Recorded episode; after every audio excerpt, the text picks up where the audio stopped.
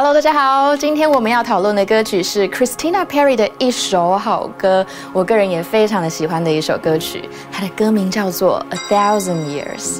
那我相信你们对这首歌曲很不陌生，因为这首歌呢是为了 Twilight 暮光之城系列的第四部曲破晓精心制作的主题曲。那在开始讲解歌词之前，我们先听一小段吧。I have died every day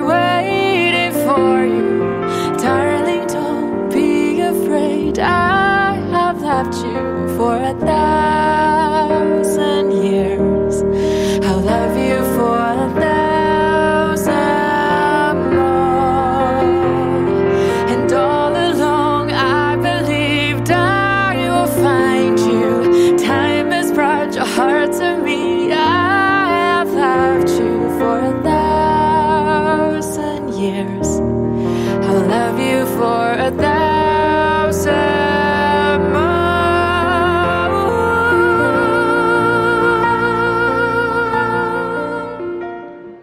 好，那我们第一句歌词呢，开始写着 I have died every day waiting for you。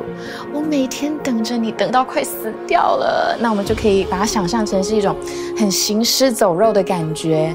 那么下一句，Darling, don't be afraid. I have loved you for a thousand years。亲爱的，请不要害怕，我已经深深爱你千年之久。And I'll love you for a thousand more。 而我会再继续永远的爱着你，再爱你一千年。And all along, I believed I would find you。而一直以来呢，我也总相信我一定会找到你。Time has brought your heart to me。时间也将你的心给了我。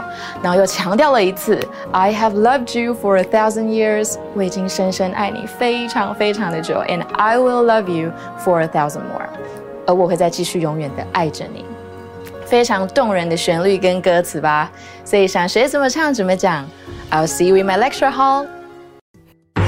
想听更多英文内容，请订阅我们或上网搜寻空中美语空中家教哦。